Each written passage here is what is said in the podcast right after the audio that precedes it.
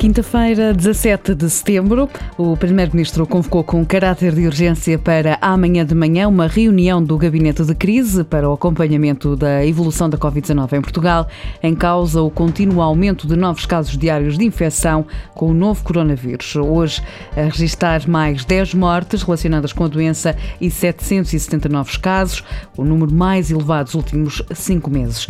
A Ministra da Presidência esclarece as dúvidas sobre o desfazamento de horários nas empresas. Trata-se de pequenas alterações de 30 a 60 minutos e não nos turnos, tudo para evitar que haja cruzamento entre trabalhadores e o contágio de Covid-19. A lei foi aprovada hoje em Conselho de Ministros. Também a criação de uma bolsa de imóveis do Estado para arrendamento acessível prevê já a oferta de cerca de 15 mil habitações. Luz verde ainda do Executivo para a entidade reguladora dos serviços energéticos travar o aumento do preço da eletricidade no próximo ano, isto devido aos impactos negativos da Covid-19 nas tarifas.